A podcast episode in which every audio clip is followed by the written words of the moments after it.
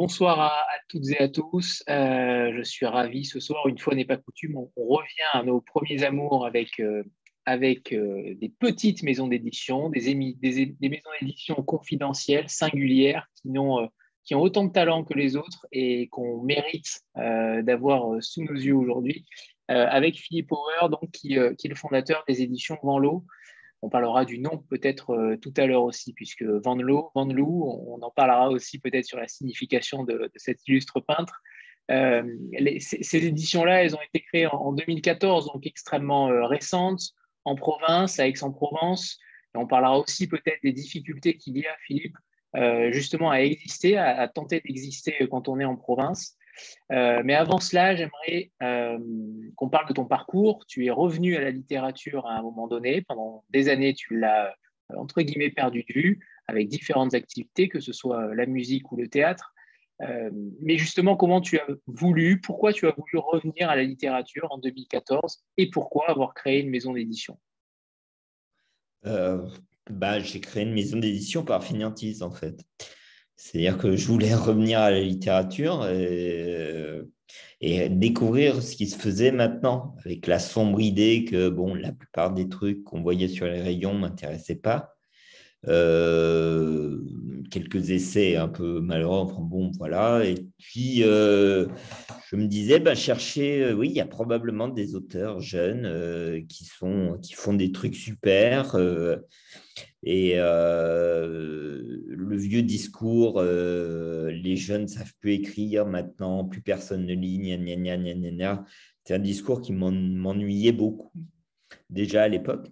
Et euh, je me suis dit, ben voilà, le meilleur moyen de chercher pour moi, c'est d'éditer.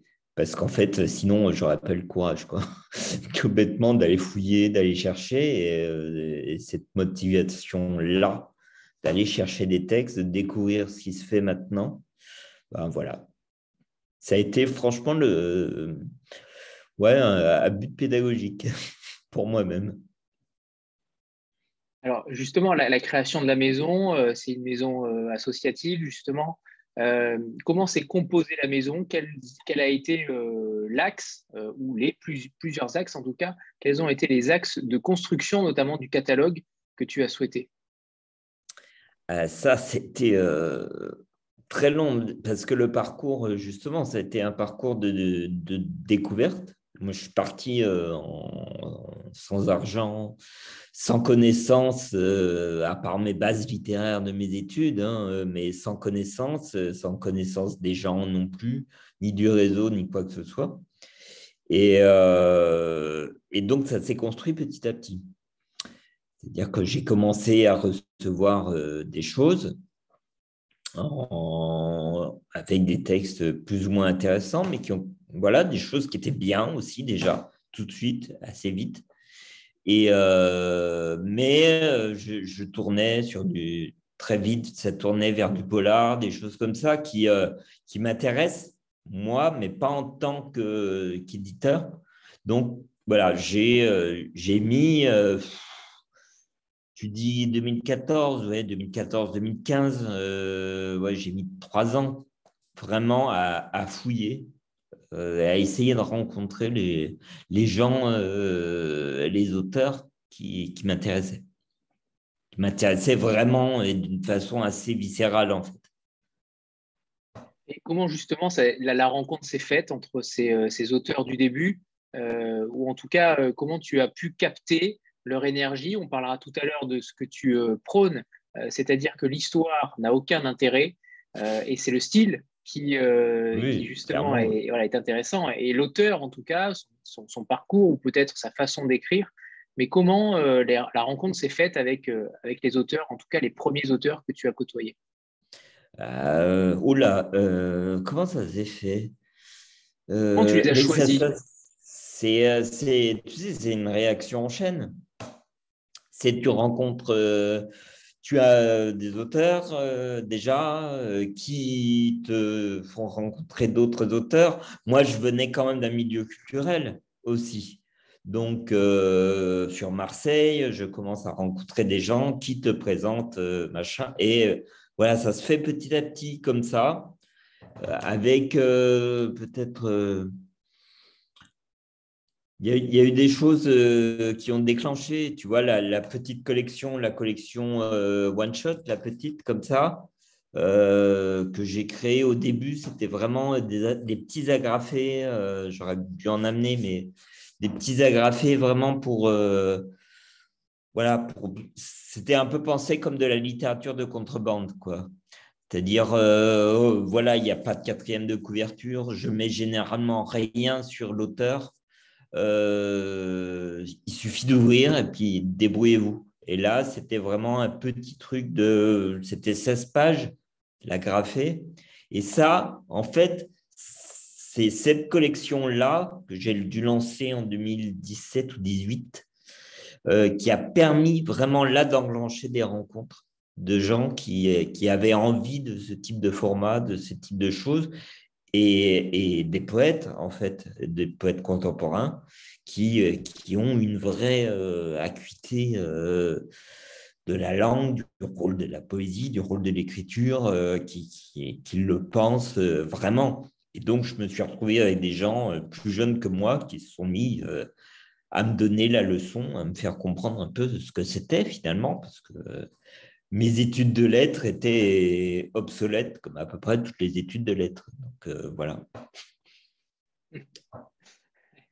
Alors, le, catalogue, euh, il s'est véritablement construit. On sent, quand on voit ton catalogue, euh, l'évolution de ce dernier. On parle d'une réédition d'Emmanuel Bove, un texte théâtral, des romans, de la poésie. Et ensuite, il y a eu ce changement de cap avec la, la création de deux collections où là, j'ai l'impression que le catalogue s'est figé euh, en tout cas dans, dans l'air du temps, avec euh, d'un côté la, la, V20, la V20, je ne sais pas. la V2O. Euh, la V2O comme H2O, c'est un méchant jeu de mots. Hein. H2O, ça doit être l'eau, et V2O, c'est vent l'eau. V2O. Bien vu. Eh oui, eh oui. très bien. Très bien.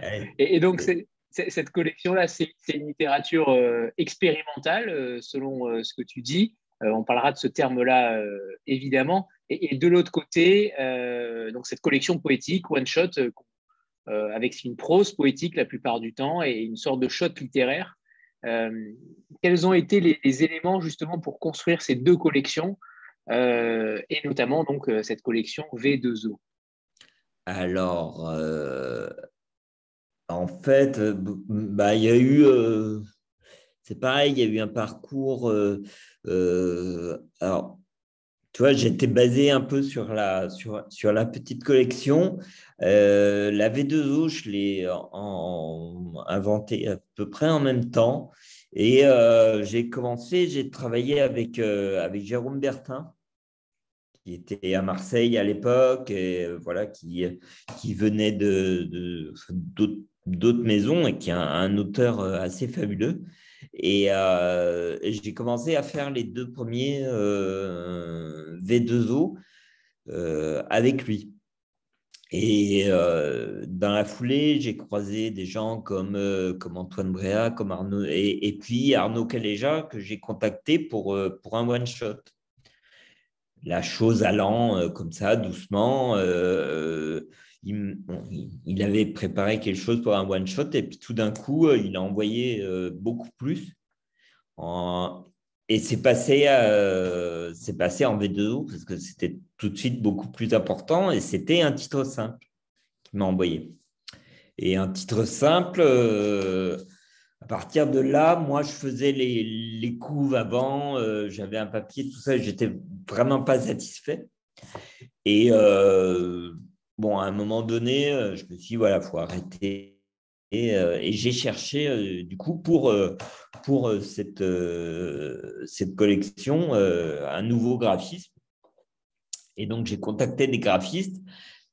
Ça, on s'en sortait pas. Et, puis, Maxime m'avait contacté euh, je lui avais dit non, puisque voilà, je travaillais déjà euh, avec quelqu'un d'autre. Je vais pas lui dire euh, je vais virer l'autre. Voilà. Et, et puis, au final, je l'ai rappelé en catastrophe. Je lui ai dit il me faut une couve. pour quand Pour hier Bon, ok. et il me l'a fait dans, trois, dans les 3-4 jours. Il m'a fait ça en 3-4 jours. Voilà. Et puis après, ben, après, il a voulu construire une charte graphique, tout ça autour de ça. Il avait vraiment envie de développer l'image d'une maison et euh, le temps de lui faire comprendre que la charte graphique, il l'avait déjà trouvée. Ça n'a pas été très long, mais pas très court non plus.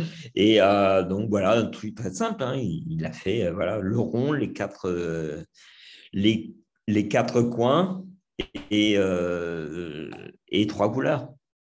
Et c'est parti. Et à partir de là, et à partir de là, il a fait ça et, euh, et lui, il s'expérimente aussi sur les petites, du coup. Voilà. les deux sont allés vraiment de pair, en fait, la qualité du catalogue et le graphisme. Mais moi, j'avais. Euh, voilà, je ne suis pas graphiste, je faisais les couvertures comme ça avant. Je voulais quelque chose d'assez coloré parce que bah, parce que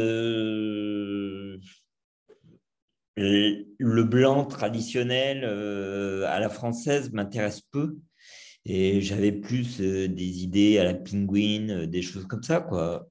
voilà. Donc, mais ce que je faisais moi, c'était pas bon, C'était vraiment moche. Donc, il fallait, il fallait travailler avec quelqu'un et trouver la bonne personne.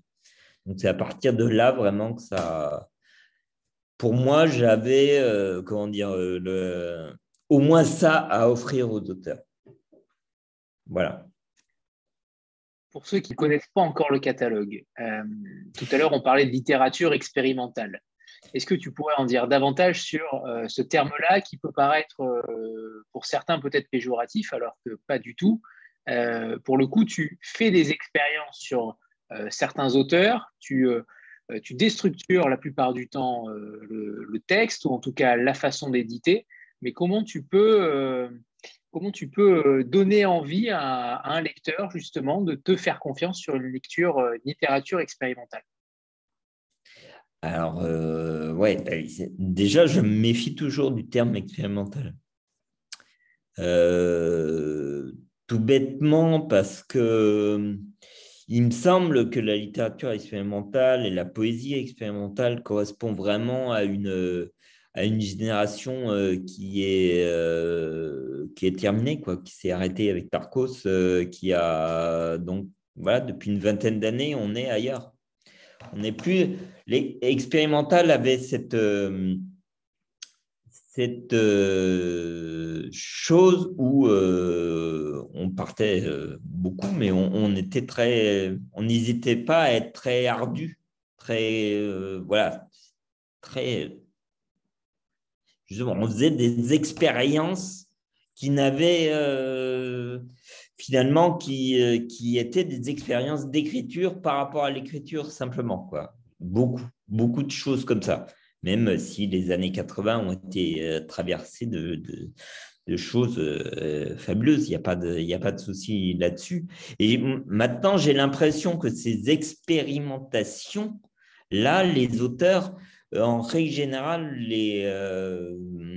n'y sont plus vraiment, ne sont plus vraiment là-dedans. Ils sont plutôt dans des choses très, très abordable, dans un rapport très, très direct avec, euh, avec euh, le lecteur. C'est très adressé. C'est plus adressé simplement à la littérature. C'est vraiment, euh, voilà. Donc, c'est plus de la littérature de recherche que de que que d'expérimentation. Ce que, j'ai trouvé en lisant certains des livres que tu as édités, c'est que j'ai l'impression que les auteurs s'adaptent à l'éditeur s'adapte à euh, le côté expérimental, s'adapte à la collection. Euh, on a l'impression que leur style aussi s'adapte à toi. Est-ce que c'est euh, une volonté proche, une volonté pardon, de ta part de d'essayer d'avoir une collection qui te ressemble, une collection dans laquelle tu t'y retrouves totalement et éviter les, pieds, les, pas de côté? Bah, Oui, à un moment donné, je, me pose très peu de questions, je prends, prends ce qui me plaît. si, euh, si le texte me plaît, euh, allons-y. Donc forcément, il y a une unité de, goût euh, qui, est le mien, quelque part. Il y a, dans les, les textes que j'ai dit, j'y reconnais non pas une forme, mais une énergie. Une énergie d'écriture, une intensité d'écriture, une énergie. Voilà, vraiment ça. Et ça, c'est ça que je reconnais en, premier et qui me convient euh, ou, pas. Euh, mais forcément, ça va me ressembler. Ce n'est pas les auteurs qui essaient de me ressembler. Euh, c'est mon choix. une oreille, c'est juste une oreille particulière, en fait. Mais après, quelqu'un comme Arnaud Caléja euh, ou Didier Da Silva, que je suis, dont je vais sortir un livre là, euh, sont des gens qui ne euh, m'ont pas attendu pour publier. Hein. Amélie, Lucas Gary, elle est au seuil. J'ai pas de. Je, ils existent avant moi, quoi. C'est plutôt moi qui suis le mouvement que. Hein. Mais c'était ma question justement, euh, Philippe, c'était est-ce que les auteurs se sont adaptés pour leur écriture au catalogue Van Loo euh, Justement, à travers leur passé, est-ce que la patte euh, Van Loo, est-ce qu'elle est, véritablement aussi, est-ce qu'elle doit s'adapter à ce que tu prônes et les auteurs doivent-ils s'adapter à cela pour être publiés? C'est plutôt l'inverse. C'est plutôt l'inverse. Euh, moi, ce qui m'intéresse, c'est qu'un auteur euh, écrive ce qu'il veut, lui donner la liberté d'écrire ce qu'il a envie d'écrire, d'aller euh, au bout, au bout d'une intention, au bout de ce qu'il veut faire. Et c'est ça qui m'intéresse. C'est à moi de suivre. C'est pas, c'est pas à l'auteur de suivre et de s'adapter, se formater dans, dans quelque chose euh, ça, ça ne peut pas marcher du tout. Euh, c'est l'inverse. C'est moi qui dois suivre, euh, comment dire, le génie, entre guillemets, pas le génie génial, mais le, voilà, le génie de chaque auteur. Chaque auteur a un génie, chaque auteur a un souffle, a, une oreille, voilà, et c'est à moi d'essayer de la saisir et de la suivre. Et du coup, quand je vais travailler avec eux un peu les textes, je vais toujours essayer de travailler dans ce sens-là. Pas, euh, pas à dire là, Coco, euh, il faudrait un truc un peu plus bizarre, là, machin, tout ça. C'est pas du tout. Euh, ça, je m'en fous. Ce qui m'intéresse, c'est c'est lui, il veut aller quelque part, eh ben, allons-y, accompagnons-le si possible. Si je suis capable de, de, capter où il veut aller, s'il est capable de me l'expliquer quand je ne le comprends pas, parce que ça arrive très souvent, et euh, ben oui, mais c'est ça qui est bien. C'est, euh, la découverte de, l'écriture. Là, pour le coup, vraiment de l'écriture. Les, auteurs euh, travaillent, ont une, une vision de ce qu'ils veulent faire et des fois, cette vision, euh, il vous en parle très bien. Et des fois, dans le texte ou dans des passages du texte, c'est plus flou. Et si j'arrive, moi, à sentir les endroits où c'est plus flou et leur dire là, tu te perds, là, machin, bidule, c'est parfait. Et là, euh, c'est très bien. Après, euh, je peux louper plein de choses. Mais voilà, c'est d'abord eux, c'est leur travail. Sandra Oui, bonsoir tout le monde. Bonsoir Philippe. Bonsoir. Euh, bah, je pense que vous avez répondu un peu à ma question, mais je vais quand même vous la poser. Euh, euh, est-ce qu'il y a finalement en fait des, limites dans cette, dans cette littérature de recherche? Vous semblez dire que non, mais je me posais la question aussi du point de vue du lecteur. Est-ce qu'il n'y a pas des, des limites que, je sais pas, vous, euh, vous imposez, que vous vous imposez quand vous lisez des textes euh, si déstructurés euh, Voilà, enfin voilà. Est-ce qu'il y a des limites? Est-ce qu'elles est existent ou pas du tout?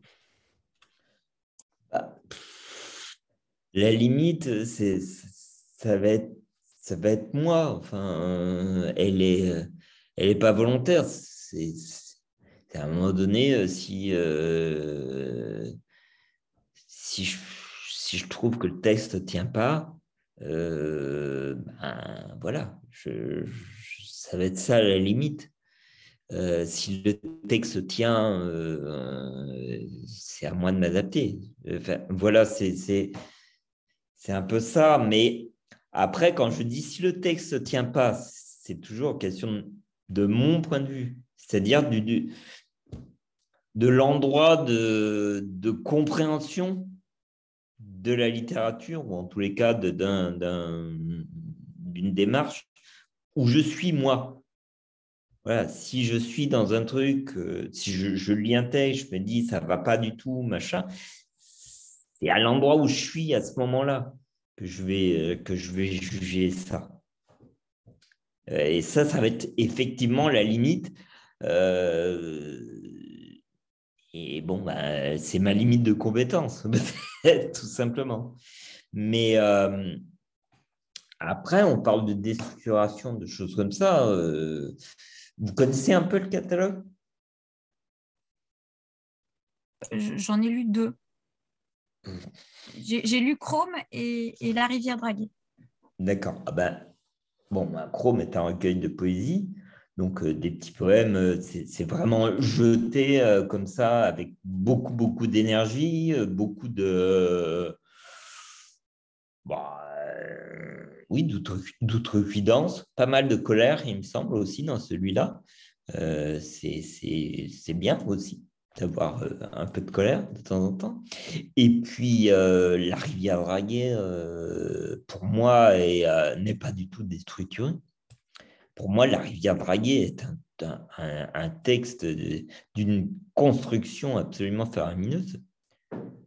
C'est un, on a, on a cinq, euh, cinq textes. C'est ça cinq, Non, six. Maintenant, on a six, six textes qui construisent quasiment une tragédie. Euh, avec euh, un, premier texte qui pourrait presque être le cœur de quatre enfants qui racontent une légende urbaine.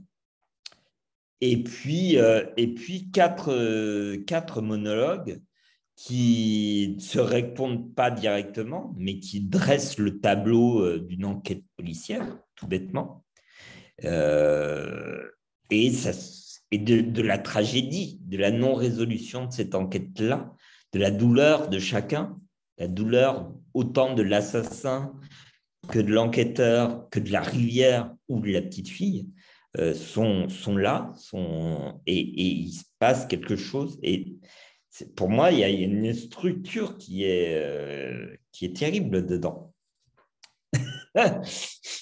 c'est. Euh, je peux juste, enfin, effectivement, sur celui-ci, on ne peut pas parler de déstructuration, mais c'est quand même pas un, un récit au sens euh, conformiste euh, du terme. Quoi. Enfin, il n'y a, pas, a rien de traditionnel et c'est très bien. Hein. Mm. je suis, euh, je suis totalement fan hein, pour ça. Mais, mais effectivement, ce n'est pas une déstructuration, mais c'est une manière de repenser quand même complètement l'ordre d'un récit et, et la manière de mener une histoire. Complètement, complètement. C'est ça qui est passionnant. C'est-à-dire que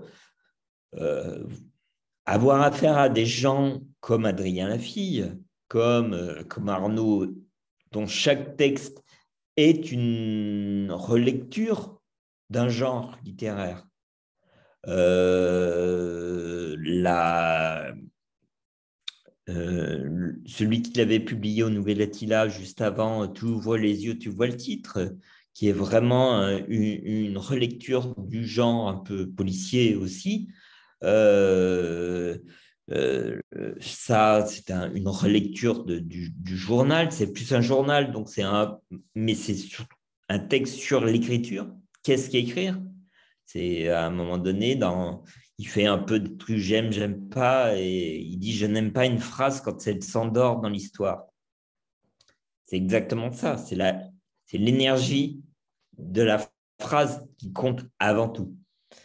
Et, euh, en fait, euh, effectivement, c'est ça qui est, passionnant, c'est de voir qu'on peut euh, écrire autrement, raconter autrement et qu'il y a plein, plein de billets que, euh, différents, plein de biais différents. Mais ça, pour moi, c'est une des bases de la littérature.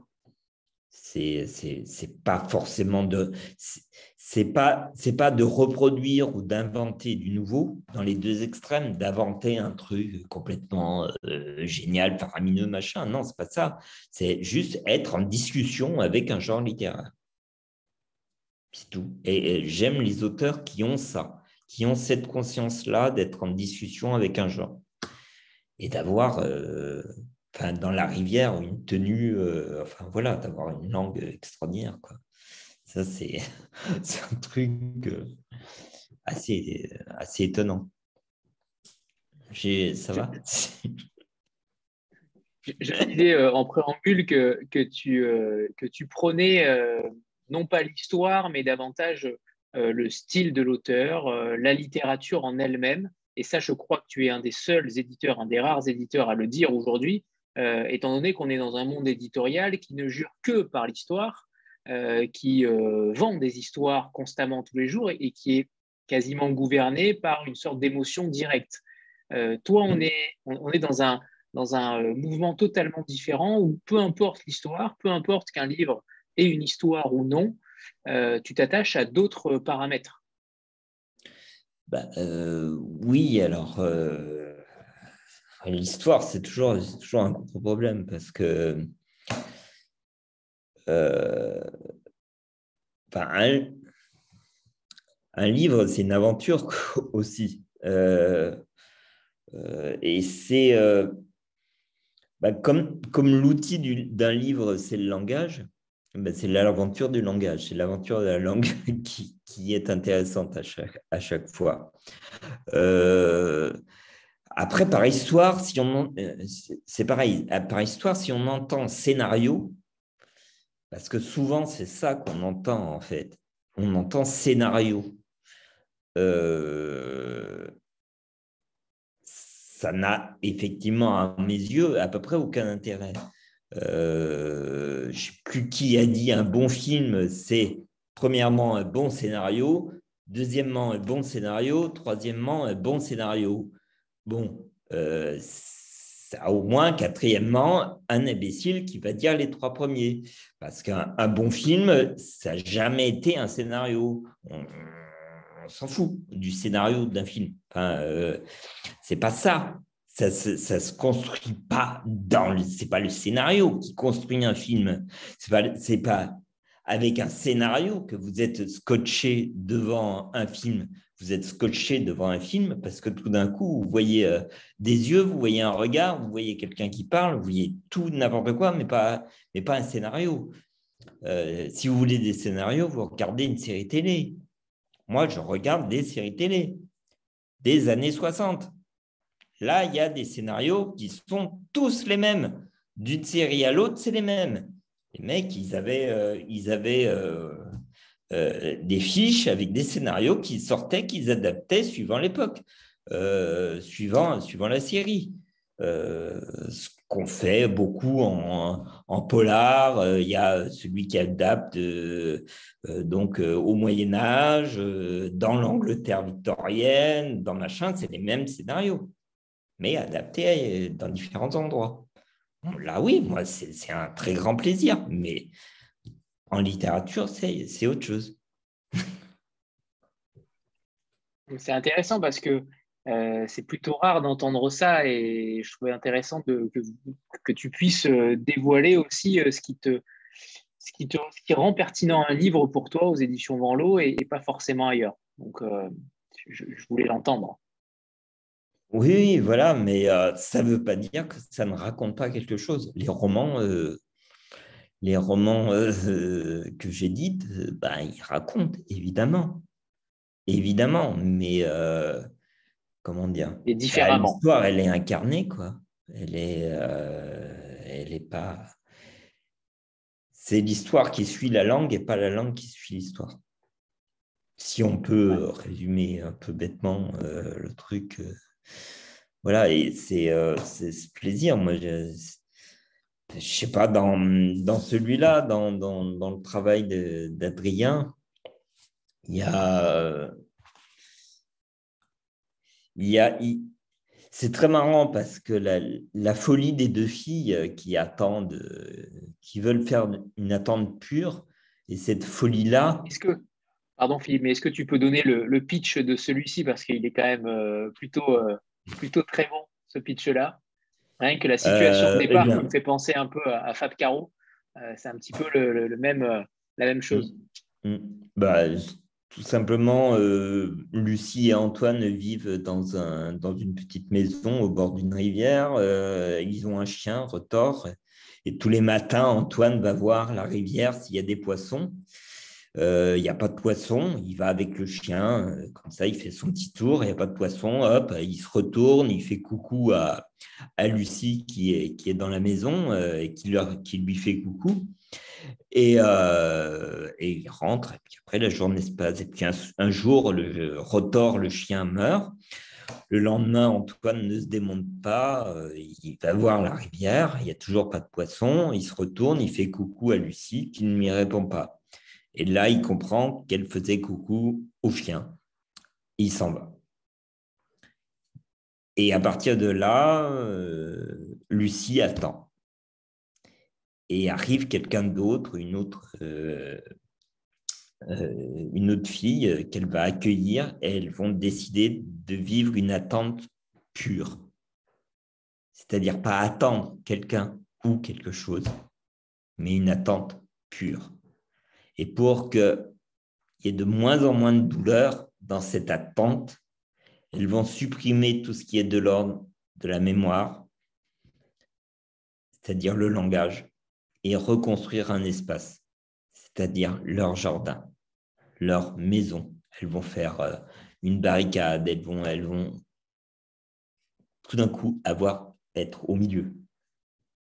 Et c'est une espèce de folie, c'est pas le mot, de, comme ça, truc déraisonnable qui se met en place et par euh, l'assèchement total du langage. Et c'est voilà, c'est magnifique. Elles vont au village et puis quand elles veulent euh, un œuf, euh, elles disent œuf. Elles font pas de phrases, plus de phrases, plus rien. Et, et voilà, il y a. Alors évidemment, bien, j'ai toujours. Je, l'ai perdu, mais il y a, un passage moi, que j'adore, c'est le passage euh, des corbeaux et des copeaux. C'est-à-dire qu'elles font, elles plantent des piquets euh, dans le jardin et puis, euh, elles en ont marre, elles les, arrachent et puis elles les, coupent comme ça et ça fait des copeaux partout. Et puis tout d'un coup, il y a une nuée de, corbeaux qui passent et euh, les corbeaux viennent prendre, euh, chacun vient prendre un copeau et il repart. Et il n'y a plus de copeaux à, fin, à la fin. Ils sont venus une fois et ils repartent. C'est-à-dire qu'il y avait exactement le même nombre de corbeaux que de copeaux. Voilà. Pour moi, j'adore ce passage-là parce que ça tout tient là-dessus, quoi sur, euh, sur cette espèce de, de, de, choses de la langue. Euh, c'est les mêmes mots et c'est pas les mêmes mots et c'est pas voilà. C'est euh, et il y a une aventure fabuleuse du coup dans ce dans ce roman qui est un premier roman époustouflant. On a bien fait d'en parler. Isabelle. Bonsoir Philippe, bonsoir à tous. Alors moi je ne connais pas du tout en fait ni, votre catalogue. Je suis venue pour euh, totalement découvrir. Et euh, j'étais intriguée justement, enfin je suis allée voir un peu du coup votre production. J'étais un peu intriguée par la, la, collection One Shot. Est-ce que euh, les, les One Shot ce n'est que de la poésie? Est-ce qu'il y a aussi d'autres formes de texte enfin, C'était le concept, du coup, à, l'origine, c'était quoi? C'est devenu quoi? Est-ce que vous la continuez? Voilà. Euh, bah c'est pas, idiot du tout comme question, parce que le concept, c'était vraiment de construire, euh, de faire euh, des textes courts. C'est-à-dire, moi, j'entendais dedans, ça pouvait être vraiment des, des nouvelles, des essais, mais des choses très courtes. Très courtes. Et en fait, euh, très vite, enfin non, tout de suite, les... on m'a proposé des recueils de poésie, là pour le coup formatés, c'est-à-dire formatés pour un format 15 sur 10, une cinquantaine de pages, en fait. Et même, il y en a un qui m'est arrivé du Québec. Alors là, pour le coup, c'est peut-être le plus expérimental.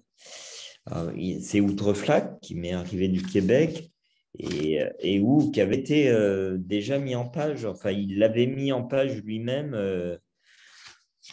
voilà, avec, avec ce, voilà, ce genre de choses. Et, euh, et encore une fois, ce n'est pas le côté expérimental, moi, qui me fascine, c'est le fait que ça marche. C'est le fait que je lis ça. Moi, c'était, euh, il était euh, magique. Ce, texte est magique, vraiment. Je ne sais pas d'où il vient, je ne sais pas de quoi il parle. et, pourtant, et pourtant, il me parle, vraiment. Et, et je pense que les choses vous parlent à l'endroit où vous êtes, effectivement. Et si c'est écrit par. Euh, enfin, ben, il n'en est pas à son coup d'essai. Euh, Simon Braun euh, est un traducteur, poète absolument fascinant. Donc, et on est effectivement, via le Québec et ce type de travail, cette poésie-là, on est dans quelque chose de bah, très proche de la poésie américaine, nord-américaine, machin, tout ça, qui est quand même assez fabuleuse. Quoi. En ce moment, il se passe des choses magnifiques là-bas et que j'aimerais bien découvrir un peu plus. Mais comme je ne lis pas une brogue d'anglais, c'est compliqué. Quoi. S'ils veulent pas écrire en français encore, je comprends pas pourquoi.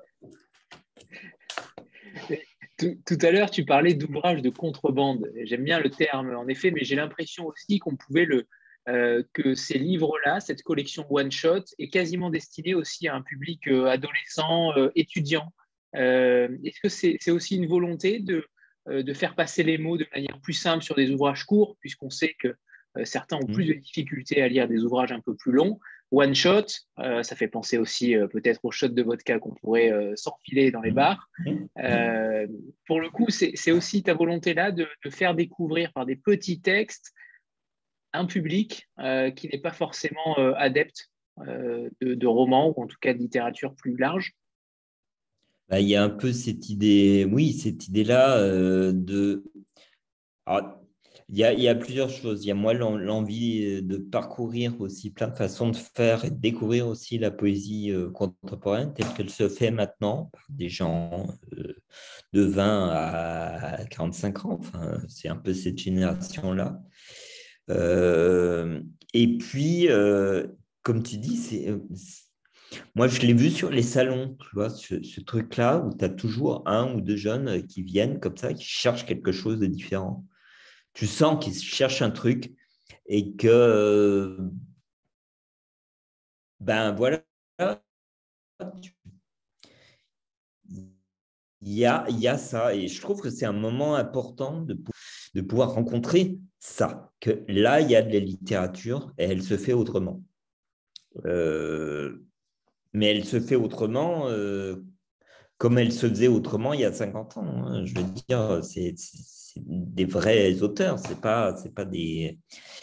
Voilà, et je pense que c'est important de proposer ça parce qu'on est dans une. Ouais, on est dans une époque aussi où euh, quand on a on rencontre pas ce qu'on aimerait trouver.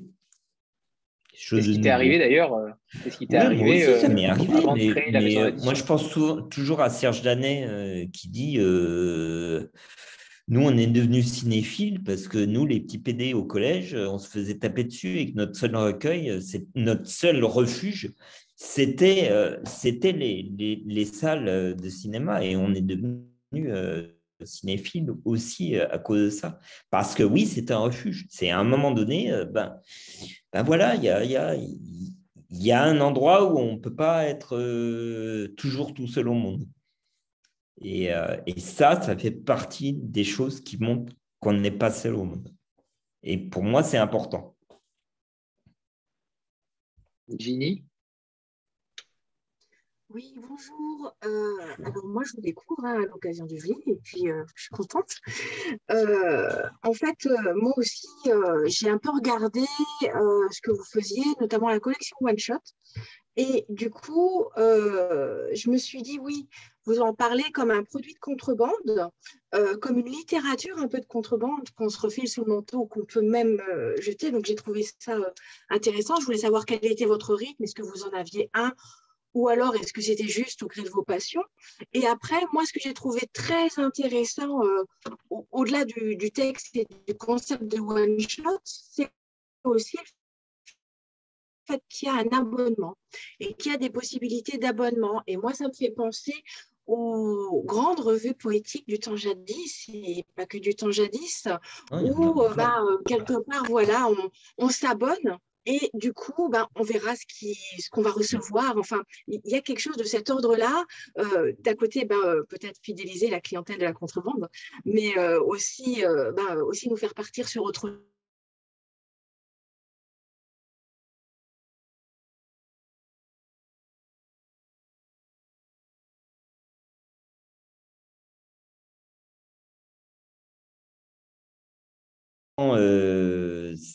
c'est essayer, effectivement, c'est proposer, euh, c'est dire faites-moi confiance. Voilà. Vous allez mettre euh, un abonnement, je sais pas, je crois que 50 euros pour, euh, pour 7 numéros, je crois, qui sont à 9 euros chacun. Donc, bon, voilà, l'abonnement fait que ce n'est pas très cher. et faites-moi confiance. Voilà, on va, ça vous coûtera pas grand-chose. Euh, on envoie, ça vous plaît pas, euh, c'est pas grave, vous balancez. Il y en a qui vont vous plaire, il y en a qui vont pas vous plaire parce que j'essaye d'être euh, différent, enfin différent de, voilà, d'aller un peu. Moi aussi, je m'ennuie très vite. Si c'est pour, pour, voir toujours la même chose, c'est pas la peine. Donc voilà, ça, ça c'est l'abonnement, c'est vachement important pour pour avoir, après bêtement, hein, c'est une question de, solitude, parce que quand on fait éditeur, petit éditeur, on est assez seul. Quand on ne peut pas payer les gens, c'est fou comme on est seul. C'est vraiment... Et, mais bon, c'est pas grave, en fait. Mais par contre, c'est essayer de créer un peu un petit mouvement autour de ça et de se sentir moins seul, justement, et qui est, euh, qui est vraiment euh, une, communauté, on va dire. C'est des termes un peu galvaudés qui m'énervent maintenant, mais euh, voilà, qui est, qui est un peu quelque chose qui, qui vibre. Et puis, ce truc-là, alors qui n'est pas comme une revue où on a, voilà, par exemple, La mer gelée, qui est une revue euh, qui a 20 ans, euh, qui dont voilà, j'ai édité mon premier numéro, euh, mais qui était au Nouvel Attila avant, qui là est une somme littéraire. C'est une la mer gelée, c'est chaque numéro est une anthologie de l'écriture contemporaine, quoi. Donc c'est un truc vraiment de révérence. c'est encore une autre démarche, l'abonnement. Et puis, dans la foulée, moi, j'ai constaté aussi, encore une fois qu'aux États-Unis, bah, ils faisaient ça. Ils font, tous les poètes font leur chapbook. Alors, euh, c'est-à-dire un bouquin euh, de ce format-là, grosso modo, ou euh, encore, mais vraiment cheap, agrafé, tout ça, qui fait 3-4 dollars. ils font tout ça, chacun en fait un par an, quasiment, et ça circule. Et les petites maisons d'édition qui font ça euh, le font par, euh, par abonnement, justement.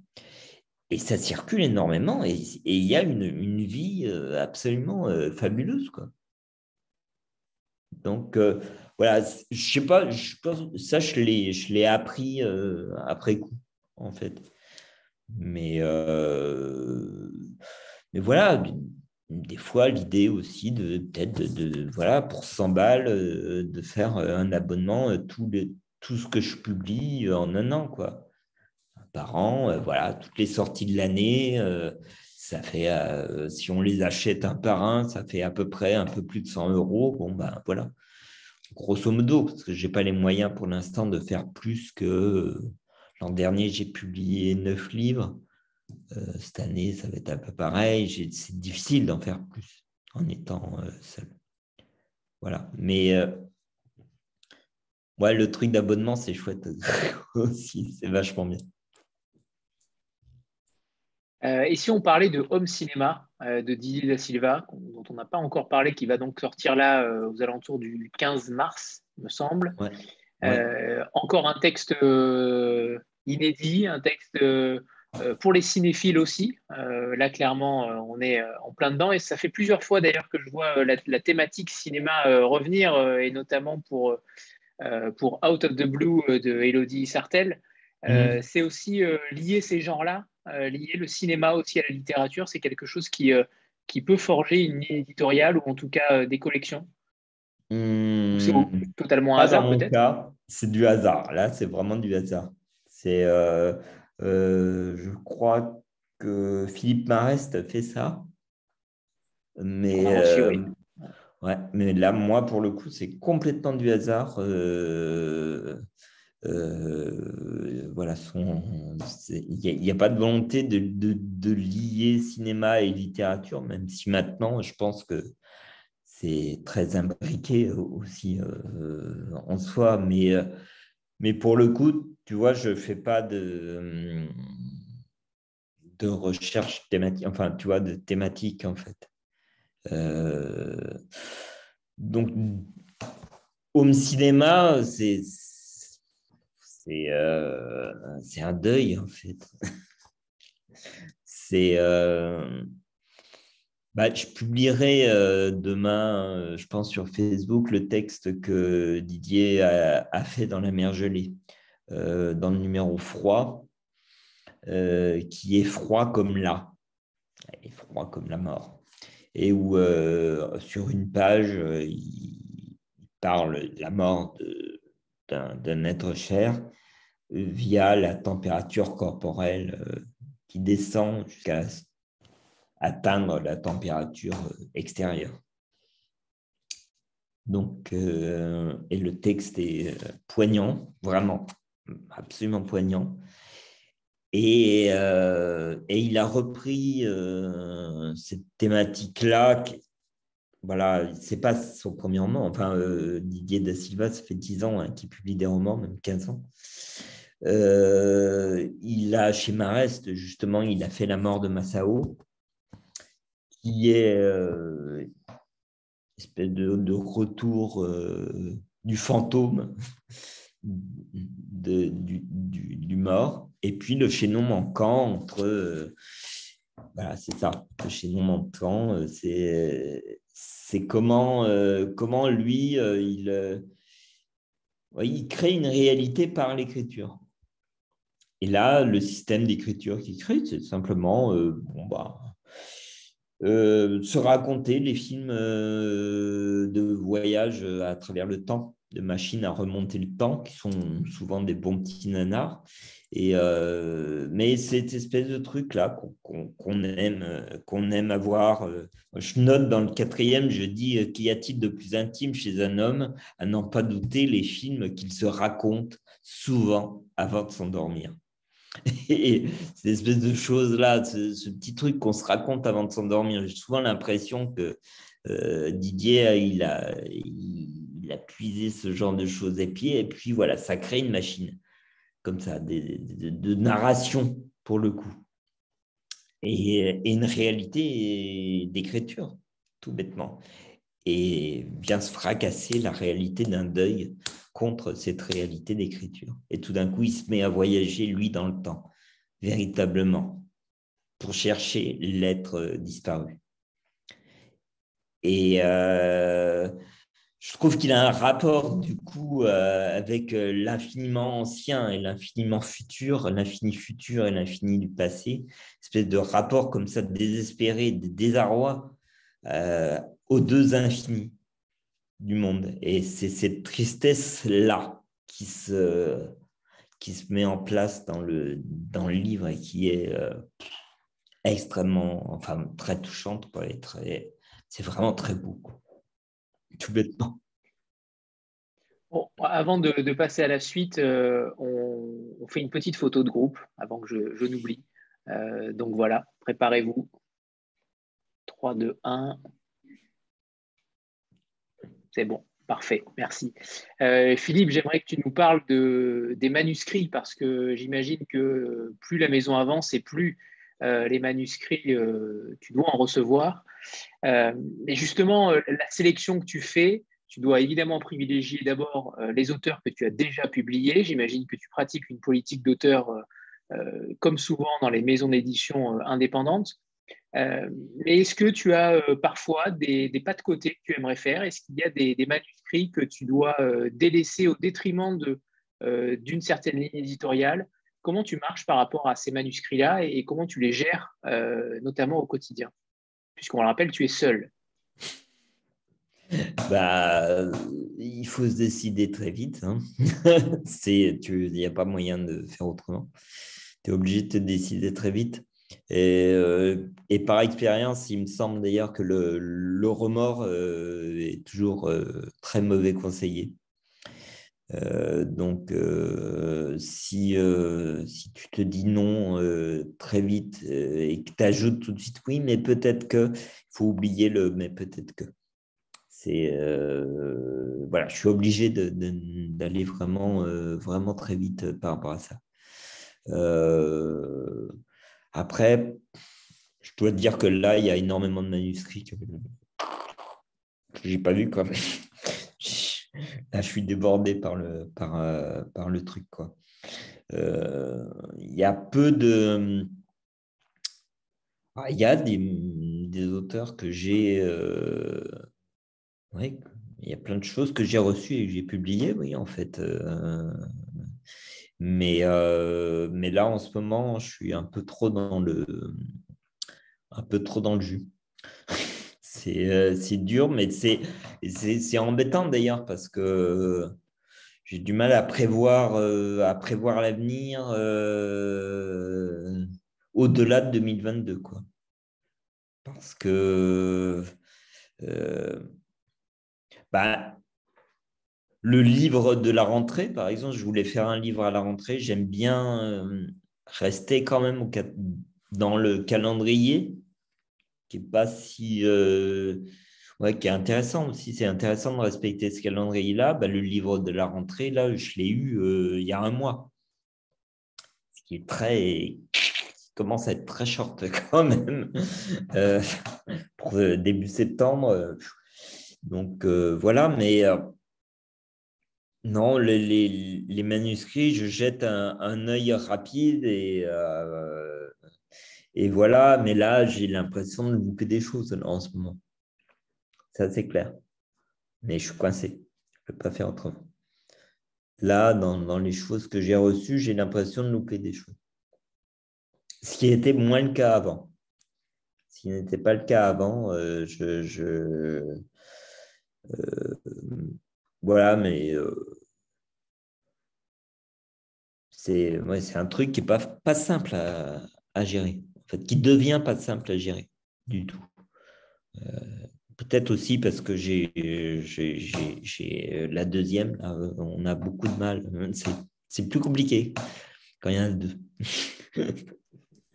Donc voilà sur ton site, euh, tu dis que publier, il n'y a rien de plus impoli à vouloir euh, que ce qu'on écrit soit lu et imprimé.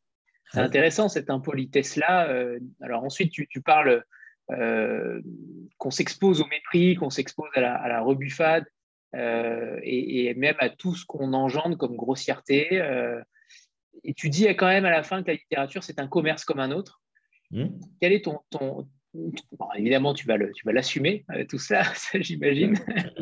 Mais c'est intéressant de voir ce côté euh, impoli euh, du, fait qu'on soit, qu'on soit publié, qu'on soit lu et imprimé. Comment tu le bah, définirais? Tu sais, j'ai fait, j'ai, fait pas mal de théâtre finalement. Et c'est très impoli de monter sur scène. Et, la, politesse ultime, c'est de monter sur scène et d'avoir rien à y foutre. C'est-à-dire de monter sur scène pour se montrer. Et monter sur scène pour se montrer, c'est absolument ignoble comme attitude. Si vous montez sur scène, vous montez sur scène pour être au service de quelque chose, au service d'un spectacle et, notamment, et au service de la scène en règle générale.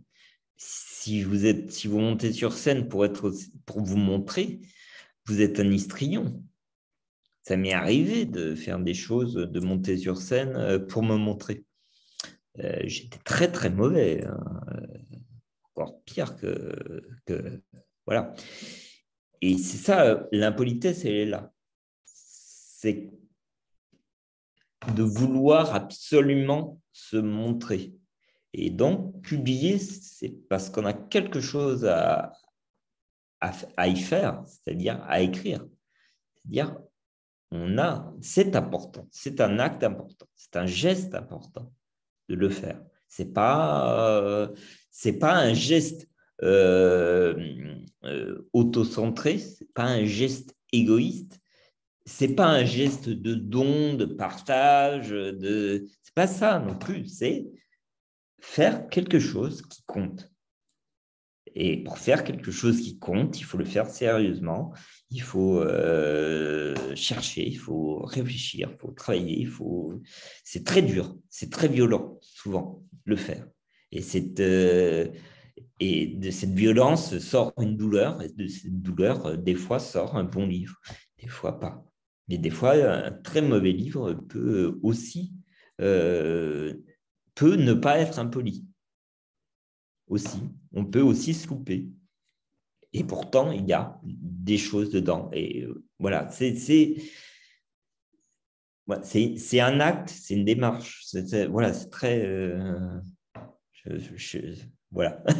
c'est ça que je veux dire un peu dans impolitesse.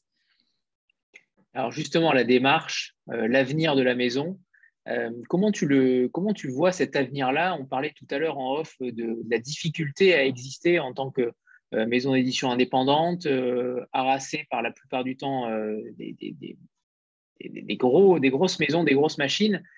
comment tu vois cet avenir-là? Est-ce que tu as des, des engagements, des, convictions particulières, des, comment dire, des, des choses qui te permettent de te dire c'est encore possible Est-ce que l'avenir d'une maison d'édition indépendante en 2022, 2023 et autres est encore possible selon toi?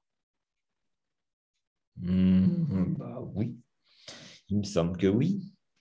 Euh, j'ai pas l'impression que les difficultés auxquelles on est confronté soient bien différentes de celles de l'année dernière ou d'il y a deux ans. Euh, peut-être de celles d'il y a dix ans, oui. Euh, il me semble effectivement que la, voilure, on va dire, euh, d'une petite maison euh, n'a plus rien à voir avec la voilure d'une maison, d'une petite maison il y a 10 ans ou il y a 15 ans. Je pense qu'il y a effectivement, il y a 15 ans, il y avait moyen de, de développer quelque chose beaucoup plus vite. et là, maintenant, elle est, j'ai l'impression qu'on est un peu condamné à rester petit petit. Mais, euh, mais l'intérêt, c'est d'essayer. c'est ça qui est drôle aussi. si on, voilà, dans, dans la notion d'entreprendre, de commerce, parce que le commerce, c'est se confronter à. J'ai discuté avec un auteur qui est peintre et il dit mais le, commerce de la peinture, le, commerce de l'art, euh, c'est aussi intéressant parce qu'on doit se confronter encore à quelque chose. Et ça, c'est important. Euh, et, voilà, là, le but, il est, euh, il est quand même d'arriver à, faire grandir, installer la maison, la faire grandir. sachant effectivement que c'est beaucoup plus dur qu'il y a 10-15 ans. Mais quand j'ai commencé, c'était pareil. Hein, je veux dire, euh, en 2015, c'était pas. C'était déjà, déjà refermé. Le couvercle était déjà refermé. Il me semble. Hein, euh, euh, je ne suis pas un grand expert de, l'édition dans, dans, tout son passé, euh, tout ça, mais il me semble que voilà, depuis 10-15 ans, c'est quand même beaucoup plus fermé. Mais j'ai grandi là-dedans. Euh, étant donné ton talent pour pitcher les livres, euh, j'aimerais que tu nous parles d'Arnaud Caléja pour La rivière draguée et peut-être la mesure de la joie en centimètres. le titre est une fois de plus magnifique. Euh, c'est un auteur que tu apprécies particulièrement et euh, quand on s'était vu au salon euh, Midi Miraisin, tu, tu, en avais beaucoup parlé aussi. Mhm. en quoi il te. Il, j'ai l'impression que c'est, c'est un double de toi-même. J'ai l'impression qu'il a. en tout cas, dans la, tu te reconnais en lui, en tout cas, peut-être dans son écriture ou dans sa façon d'envisager la littérature, mais, mais on a l'impression que tu y tiens particulièrement.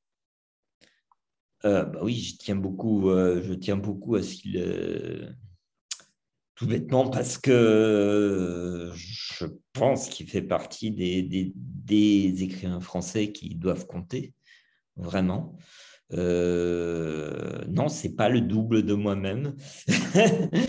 c'est non, c'est vraiment, c'est un auteur, comme j'ai dit, c'est un auteur qui ça fait, ça fait 15-20 ans euh, euh, qu'il publie, euh, qui a... C'est vrai qu'il a cette... Ah, il faut le regarder lire, il faut l'entendre lire. Je crois qu'il faut l'entendre lire pour comprendre à quel point c'est incarné et c'est et c'est adressé, tout ce qu'il écrit. Euh, on parle beaucoup d'oralité par rapport à, ces textes, mais je ne pense pas tout à fait euh, que ça soit euh, ça. C'est très, très écrit, ce qu'il fait. c'est très... Et là, toutes les questions d'énergie, effectivement, moi, je, sens chez lui une, telle énergie dans l'écriture qu'il peut tout se permettre. et euh, chaque phrase, euh, parce qu'il a compris que, euh, voilà, que chaque phrase était, était un monde en soi. C'est en ça peut-être la poésie. je sais pas, j'avais vu un truc de Penka il n'y a, a pas longtemps qui, qui, disait des choses très simples, mais on se dit Ah, bon Dieu, mais c'est bien sûr. qui disait Voilà, moi j'ai découvert la poésie parce qu'en une page, il y avait un monde un monde complet en une seule page. Ben, chez Arnaud, c'est en une phrase. Euh, euh, c'est un alignement de phrases parfaites. Et, euh, et, ça, il faut, il faut une énergie totale. Que, chez lui, oui, il y a, il y a, il y a ça. C'est pas doux il y a aussi ce rôle des, forces silencieuses qui traversent aussi son œuvre. J'ai l'impression mm. que, euh, en tout cas dans, ces deux-là, euh, j'ai l'impression que euh, ça transparaît, qu'il y a ce silence, qu'il y a aussi ces, ces, esprits ou ces fantômes du passé, peut-être, mais c'est quelque chose d'extrêmement puissant dans son écriture. Mm. Oui, oui, bah, il y a, dans, les deux derniers, oui, il y a cette chose-là, cet élément de l'eau, tout bêtement, la force de l'eau, la force de la rivière qui, euh, qui emporte tout, la force de la fuite qu'il y a dans la mesure de la joie. Euh, euh, c'est, il y a plein, plein de figures thématiques qui, qui, réutilisent, qui remet de, de, dans chaque livre euh, qui lui servent à chaque fois. voilà, pour, euh, comme, comme si ces choses-là, mais tu as, raison de dire, comme si ces, ces, ces fantômes-là grossissaient petit à petit et, et, le dépassaient. C'est d'ailleurs un truc euh, dingue parce que je suis en train de lire Les jardins statuaires et, et les statues qui grandissent à l'infini et qui écrasent tout. J'ai l'impression qu'il a ça lui, en lui. Quoi. Il a, ce truc-là. Et c'est euh, effectivement euh, voilà, très. Euh, ça creuse, ça creuse. Et il creuse la littérature par tous les bouts. Quoi. Et ça, voilà, c'est. C'est moi, ça m'impressionne énormément. Aussi parce que c'est tout ce que je suis incapable de faire. Et voilà. Et il y a encore deux livres dont j'aimerais qu'on parle. C'est peut-être euh, les livres euh, d'Élodie Sartel et d'Amélie Lucas euh, Gary, parce que là aussi, sur Grotte, il y a ce côté assez improbable. Tu arrives à trouver des livres qui partent d'un postulat de départ, hein, à chaque fois un postulat qui est, qui est surprenant. et en effet, les grottes font partie de ces lieux-là, un petit peu dans l'imaginaire, qui sont mystérieux, euh, et là, en l'occurrence, tout le monde y passe, euh, mais pour le coup, euh, un seul y résiste. comment tu pourrais expliquer ces, deux livres-là? Alors, Grotte, Grotte c'est le premier livre d'Amélie Lucaillari, son premier roman, et moi, je, l'ai réédité simplement. C'est une réédition, elle est venue me voir, pour, voilà, elle avait envie de le rééditer. et et oui, effectivement. Ah, là, pour le coup, tu vois, on est dans une écriture euh, singulière, elle aussi, complètement différente. Euh, il y a quelque chose euh, dans, la, dans la pureté de, de, de, la phrase, la légèreté de l'écriture d'Amélie qui est complètement suspendue, ce qui lui donne une espèce de, liberté totale, puisque son livre, c'est quoi? Son livre, c'est euh, Grotte, c'est euh, le pitch. Pitchon. Euh, grotte, c'est le, c'est le gardien de la grotte de Lascaux, mais de la vraie grotte de Lascaux, pas de la réplique. Qui raconte qui raconte comment ben, les gens célèbres, puisqu'on n'a plus le droit de visiter la grotte, sauf des gens triés sur le volet, donc célèbres, euh, viennent visiter la grotte. Et ce qui se passe entre eux, lui et la grotte. Et, euh, et c'est une satire euh, monstrueuse, c'est une magnifique satire, mais vraiment à, la. comment. ah Gulliver, qui c'est qui a écrit Gulliver? Moi, ça m'a fait penser au voyage de Gulliver, vraiment. ce, comment? Jonathan Swift. Oui, merci. Il y, a vraiment quelque chose de, de, Swiftien là-dedans, dans, dans, dans, dans, la satire et dans le, le, le, conte et le, le, positionnement du, le positionnement du monde. C'est-à-dire que ben, on vit dans une grotte, c'est tout fermé, il y a tout le monde qui vient dedans, et à un moment donné, on sort de ça et on retourne la grotte comme ça, et euh, la grotte, elle déploie l'infini du monde. Et c'est exactement pareil. Elle fait, elle fait ça, et c'est drôle. C'est très drôle parce qu'elle se, elle se moque des gens. Alors, bien sûr, euh, le livre a quelques années, hein, il a 6-7 ans, elle se moque de Sarkozy, elle se moque euh, de... Il y a le petit-fils Hitler qui vient visiter aussi. il y a et tous ces gens-là, euh, tout gonflés de leur importance, ils viennent euh, se, briser face à, la force de la grotte. C'est presque un livre d'artiste à ce niveau-là. Voilà. L'histoire de l'histoire de ce roman-là, très drôle, encore une fois, et encore une fois, pas du tout les mêmes écritures que dans les autres livres. Euh, ensuite, Sartel qui, euh, ouais. oui, Élodie Sartel qui euh, là pour le coup est, est dans le dans l'instant Instagram, hein, on pourrait dire, puisqu'elle se mmh. photographie mmh. sur les réseaux notamment. Mmh. Qu'est-ce que tu penses? Oui, dis-moi. Ben, là, il y a, il y a une histoire très simple. Hein. C'est l'histoire de j'arrive à Paris et je voudrais bien réussir. Donc, c'est une jeune fille qui arrive à Paris, qui voudrait réussir et qui, euh, travaille dans une friperie et qui, euh, et qui euh, veut faire fait une école de cinéma aussi. voilà. Et puis, elle a 20 ans, elle découvre le monde et puis dans son école de cinéma, euh, elle sent bien que comme elle est un peu basanée, ça, voilà, c'est pas, elle a du mal. Elle sent les formes, les portes qui lui claquent à la figure. Elle sent, elle sent plein de choses comme ça et euh, une espèce de, ouais, une espèce de désir fou et, et, et de frustration systématique et de choses qu'on avance dans la vie euh, vraiment à, ça. On voit pas l'avenir, quoi. Et on voit pas, on voit pas ce qu'on réussit, on voit pas, on voit pas ce qu'on loupe, on voit pas toutes ces choses-là. Et l'écriture de d'Élodie, et là, cette, cette rapidité-là, ça file comme ça. C'est, euh, ça, ça envoie une action, une phrase, une action, une phrase, une action. Et, euh, et là, c'est l'héroïne et Lucie se retrouvent dans, dans, dans, cette immédiateté tout le temps qu'elle provoque elle-même.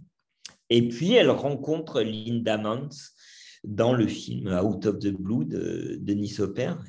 Linda Mantz euh, qui est, qui est décédée d'ailleurs en 2021, l'an dernier l'été dernier, euh, qui, euh, qui est une actrice qui a fait trois films, qui est euh, une petite nana d'un mètre cinquante, même pas, mètre quarante, complètement. Vous, vous, vous, voyez qui c'est cette une demande dans Out of the Blue. Enfin, elle est, euh, c'est la rage incarnée, quoi. C'est le début, c'est 1981. C'est, euh, elle vit dans un monde pourri euh, avec un père qui est joué par Denis Hopper, qui est complètement taré. Le film commence par elle est gamine, son père est chauffeur de poids lourd, il rigole dans, le, dans le camion. Et puis, il y a le bus euh, du ramassage scolaire qui passe devant, il l'emplâtre, il tue tout le monde. Quoi. Voilà, ça. C'est cette violence-là. Voilà, aussi dingue que peut l'être Denis Hopper. Elle est encore plus dingue que Denis Hopper. Et cette héroïne-là se met à tout faire comme euh, Linda Mans. Sauf que la violence de Linda Mans, elle est dans les films, elle est dans ce personnage elle n'est pas dans Lucie. Et c'est voilà. Et ça, c'est euh, c'est comment euh, on se à cet âge-là, on se cherche, on se et euh, enfin, c'est très sensible, très. Vous voyez, je raconte des histoires. En fait. Au final. J'ai remarqué quand même que dans tous les livres, il y a, il y a ce blanc, ces vides euh, très souvent dans la mise en page.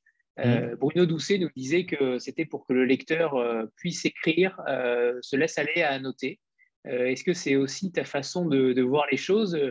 C'est vrai que ces vides-là font partie du texte. ils permettent aussi une aération. Ben voilà. c'est ouais. Après, c'est un réflexe que j'ai moi, c'est-à-dire de. C'est vrai que la lecture et dans un livre, c'est toujours quelque chose de très physique. Euh, et euh, la, pagination euh, dit beaucoup du, rapport physique qu'on va avoir au texte. Vous n'avez pas le même rapport physique quand vous plongez dans une page de Proust comme ça ou dans un poème. Vous n'avez pas le même. Mais enfin, moi, je trouve que c'est très physique cette chose-là. Et du coup, vous n'avez pas le même type de concentration, le même type de euh, d'énergie. De, voilà. Et c'est, euh, c'est des respirations parce que je, je suis plus comme ça. j'ai plus besoin de respiration que de gros blocs. Euh, voilà. Si... Mais je pense que là. Ce qu'on retrouve moins dans, dans, ce qu'on retrouve moins dans Out of the Blue, euh, où là, pour le coup, il y a une phrase, une action. Là, il y a un petit peu moins de blanc. Euh, et donc, en effet, c'est, on s'adapte au rythme du livre. Oui, c'est ça.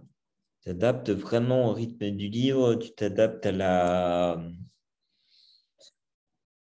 Ouais, à la beauté des blocs de texte ou pas. Enfin, tu vois, ce, ce, genre de choses, j'essaie un peu de. Après, je change c'est peu de choses hein, par rapport. Euh, mais c'est vrai que les marges changent, euh, les, la police reste la même, elle est hyper simple, euh, mais j'aime bien. J'aime bien dans un livre, effectivement, quand tu, finis quelque chose, tu as. Allez, on attaque autrement. C'est très bête, hein, c'est très. mais je pense qu'on fait tout ça quand on lit. Voilà. Sandra? Oui, vous parliez de théâtre tout à l'heure, Philippe. Euh, est-ce que certains de vos textes, vous aimeriez les voir euh, jouer au théâtre? Je pense par exemple à, La rivière draguée, euh, qui pourrait l'être par cette polyphonie notamment. Ben, la rivière, en fait, a été écrite pour ça.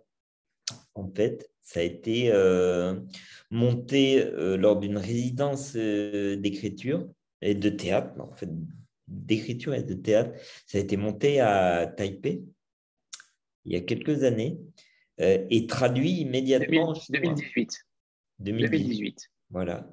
Et joué en chinois par des acteurs euh, chinois, taïwanais, euh, à Taipei. Donc, ça s'est fait vraiment dans la, dans la, foulée. Et Arnaud a écrit ça très vite. Du coup, et, euh, d'autres textes, peut-être? Sur d'autres textes, parce qu'effectivement, celui-ci. Euh, celui-ci, c'est à peu près. Euh, je sais pas. Honnêtement, je ne sais pas. J'ai pas. Je pense que c'est les, Après, c'est pas moi qui, le qui vais le solliciter. Enfin, je pense qu'il y a, il y a vraiment une des gens qui peuvent s'emparer euh, du texte euh, et en faire euh, une adaptation ou le lire intégralement. c'est vrai que moi, je, personnellement, j'ai plus tendance à croire aux pièces de théâtre écrites pour le théâtre, aux textes écrits pour le théâtre. Bon, ce qui se fait plus beaucoup, en fait, de toute façon. mais bah, après, euh, je sais pas, euh, moi, euh, si Romeo Castellucci s'emparait de milieu, ça m'irait très bien. Il y a des rêves comme ça, hein mais, mais oui, voilà, c'est, actuellement, c'est plutôt les metteurs en scène qui vont s'emparer de quelque chose et, en faire, et en faire leurs objets. Mais, On n'a pas, encore parlé du nom de la maison euh, justement, euh, à quoi fait-elle référence, euh, comment, le, nom s'est construit et notamment sur la localisation de la maison, sur les difficultés qu'on peut avoir en tant qu'éditeur à Aix-en-Provence. J'imagine que les liens sont plus difficiles. comment, quelles sont les difficultés sur lesquelles tu t'es... il y a eu tout simplement des problèmes?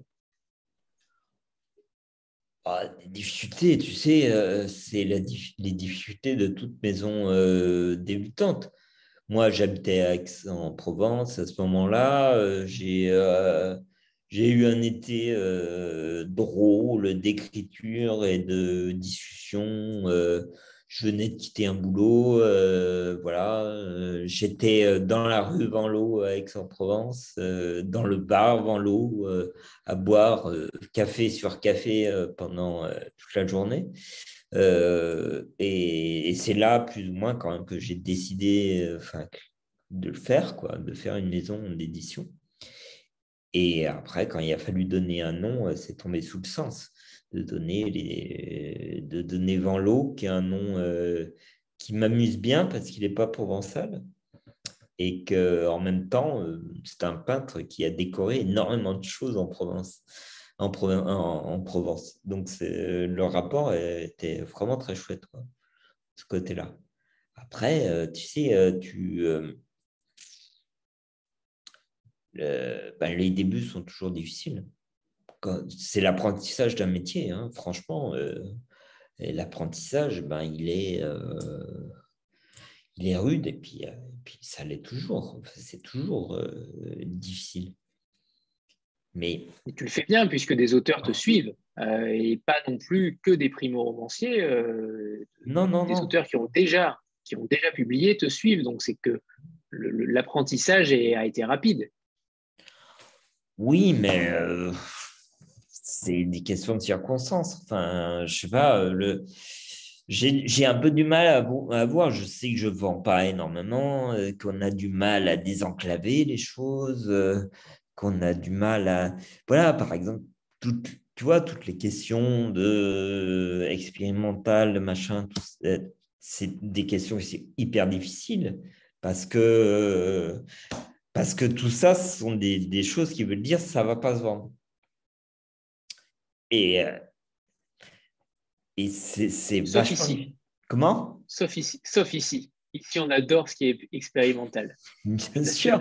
Mais, le pire, c'est qu'il y a ici, et puis, euh, mais il y a, il y a plein de, de, de, gens qui savent très bien que c'est par là qu'il faut aller. Il faut, il faut aller voir euh, là. Euh, mais euh, l'ensemble du truc, les conditions euh, commerciales, de marketing et de machin, tout ça, c'est très, très compliqué. Moi, par exemple, je n'arrive pas à, toucher la presse ou à, voilà, à avoir un peu de, à mettre en avant les trucs parce que peut-être c'est à partir de maintenant, ça devrait être les auteurs qui sont à ma place. Tu vois? C'est les auteurs qui devraient être en avant. Quelqu'un comme Elodie euh, Issartel, euh, c'est son troisième roman, euh, le deuxième qui était encore au Nouvel Insula d'ailleurs. Euh, les acouphènes, c'est un pur chef-d'œuvre ce truc. et là, voilà, c'est des gens qui qui devrait avoir beaucoup plus d'audience. Et que moi, j'aimerais, maintenant, il faut, moi, je dois m'effacer de la shoot. Euh, et c'est eux, à eux, être mis en avant, euh, qu'on parle d'eux, qu'on parle de leur travail, surtout parce que c'est ça qui compte. mais ça commence sur par exemple, sur euh, Out of the Blue, il y a eu un très beau papier dans En attendant ado. Ben oui, c'est un papier où euh, le type a, vraiment est allé lire, présenter des choses, présenter un point de vue, une vision, quelque chose. Waouh, c'est génial quand ça commence à se passer comme ça. Ça, c'est super beau à voir. Mais tu vois, euh, les étapes, elles se font euh, petit à petit quand tu... comment tu arrives à mettre en avant euh, tel et tel auteur, tel, et tel livre? Les questions que tu te poses du coup, c'est est-ce que je publie pas trop Est-ce que tu vois? Quel délai avoir avant la sortie du livre, quel euh, type de démarche, quel, euh, tu vois, ce sont, sont, des choses euh, compliquées à apprendre pour un petit éditeur. Parce qu'on n'est pas doué sur tout. Est-ce que pour finir, tu pourrais nous, nous parler d'un livre après Homme Cinéma, puisque Homme Cinéma est le prochain à sortir, mais euh, peut-être euh, parler euh, en quelques mots, mais des, autres titres que tu vas publier juste après? Mhm. Alors, il y a, il y a, plusieurs, il y a, plusieurs choses. dans le livre de la rentrée, ce sera le deuxième d'Adrien Lafille, le deuxième roman d'Adrien Lafille. Euh, qui s'appelle La transparence. Et euh, ben voilà, je, il est euh, vraiment étonnant. Il. Parce qu'en fait, moi, j'avais très, très peur qu'après quand même la réussite du premier, il se, loupe, quoi, tout bêtement, parce que c'est pas simple à faire. Et quand on a réussi quelque chose, réussir une deuxième fois, c'est dur. Et là, je trouve qu'il C'est assez magistral ce qu'il a fait. Euh, donc, voilà. Attendez, peut-être que je peux peut-être vous lire un extrait. Si j'arrive à. Ah merde, comment on fait? Euh, ah Comment on fait pour réduire l'écran Il y a, il y a, euh, il y a un petit bouton jaune au milieu. Ça y est, ça y est, j'y suis. Ouf euh, un extrait tout, tout bête.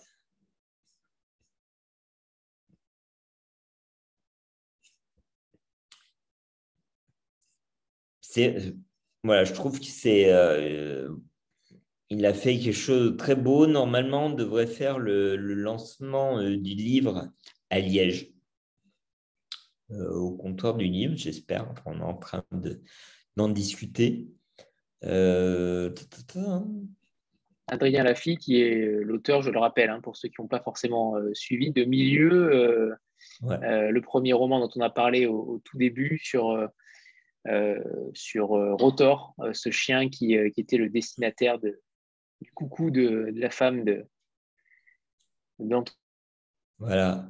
Et au début, voilà, un tout petit paragraphe au début, euh, il parle d'un personnage. Euh, et euh, c'est Max, je crois, le personnage. Il entre dans sa voiture, il la démarre, il accélère pour faire tourner les roues à la plus grande vitesse possible. Elle va très vite, elle soulève un nuage de poussière, et puis un choc très grand est entendu. C'est celui de la voiture contre un mur de béton de toute la ville, il n'y a qu'un seul mur au milieu d'une route. C'est celui-ci. Greg le contourne tous les jours de la semaine pour aller à l'école. Voilà. Je trouve que, voilà, en début de. C'est une partie de, du texte. Je, je m'appuie beaucoup sur ce, cet événement-là d'une ville, d'un type qui se crache volontairement dans un mur. Et euh, voilà, ça, va être vraiment un très très beau roman. Il est quasiment, quasiment fini. Et ça, ça sort en septembre. Ouais, ça c'est en septembre. En, en mai, euh, on a travaillé avec euh, Jean-Daniel Botta, qui est un musicien, poète. Son premier livre, là, s'appelle Tutu. Et c'est une épopée. C'est 30 chants de la poésie pure et dure. Et c'est. Euh, c'est. Comment dire? Il a. il, écrit, il, passe son temps à renommer les choses. Il renomme beaucoup, beaucoup les choses, mais de façon un peu moins bien, pour redonner un peu de liberté aux choses qui sont trop bien nommées. Donc, euh, il, fait ça. Et euh, son épopée, c'est vraiment... Euh, il part du début de la création du langage par, via la salive des éléphants. Et puis, et puis après, tout se passe au centre d'un village, dans le village. Et, et, et je ne sais pas encore en parler correctement, mais c'est complètement étonnant. Enfin, y a... si là, je peux peut-être vous lire un extrait comme ça, en... juste un petit chant. Un petit chant, c'est un chant et c'est, c'est juste une, une séparation entre un garçon et une fille. il faut que je, je, Ce sera en collection one shot ou en V2O Non, ça sera en collection V2O parce que euh, il est vraiment. Euh, c'est long, c'est quand même. Euh, c'est quand même c'est quand même assez long. Ah, je ne sais jamais comment il s'appelle. Ah non, c'est pas ça. Désolé, je n'avais pas prévu ça. Pour de la poésie, on attend. Hein? C'est bien. Ouais, de la poésie, on attend. C'est bientôt le printemps des poètes. C'est parfait. Ouais, ben, ben, j'aimerais bien euh, pouvoir faire des choses, euh, des choses avec lui, justement, euh, par rapport à ça. tac.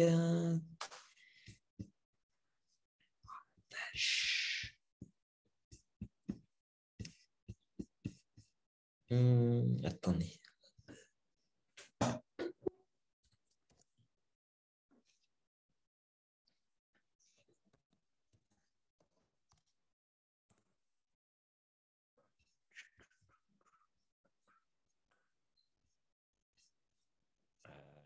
Désolé. Ah, je vais être obligé de vous, lire un petit chant, euh, pas celui que j'ai choisi du coup.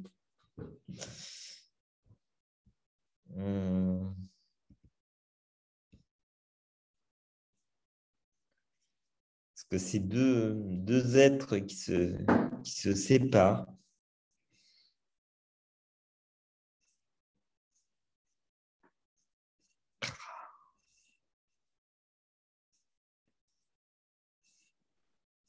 Je suis très mauvais chanteur, donc je ne vais pas chanter, je ne vais pas faire de chant. Ah bah, il fallait bien que je vous fasse un, un, blanc, hein, un moment. C'est exactement ça, une respiration. Voilà. Ah. Il y a Chet Baker aussi beaucoup. Euh, il y a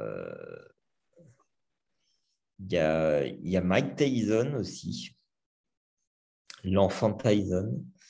Il, invite plein de personnages dans ce centre, euh, dans ce centre du monde. Et euh, sa maman, bien sûr.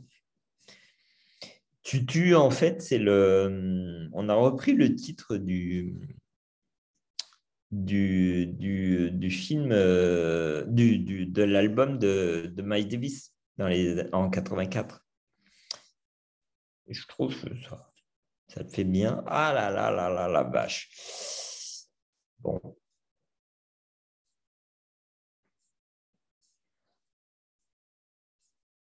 voyez le travail en cours?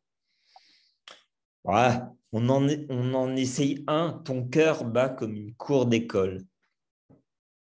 La forme du village dépend de comment les amoureux se disent adieu. Elle varie selon des mots rimants, des phrases telles que la peau ne peut pas suivre. C'est la séparation. La fille demande au garçon de commencer sur ce qu'il pense de ses habits. Elle dit Quels sont mes vêtements? Il dit C'est super. Elle bouge un peu et pose la question. Le garçon se concentre sur cette journée. Le jour est beau. C'est beau, ça te va bien? La fille ajoute quelques pas. Une nouvelle fois, elle demande. Le garçon dit T'es canon, t'es un personnage canon. Tous les quinze pas, la fille questionne. Le garçon a un œil rond et n'a plus son partenaire. La fille pense J'étais anxieuse, j'ai fait tout de travers, des morsures à l'intérieur des joues, couchées sur le ventre, des abus de chewing-gum ou manger mes ongles. C'est une occasion sombre de s'habiller aujourd'hui. Mon mec doit se concentrer sur les habits et non sur la beauté qui lui manquera. Quels sont les meilleurs habits pour quitter un garçon? Le truc pour s'éloigner doucement tout en restant familière. Le garçon pense, les habits du lointain, ces détails hyper rares à trouver.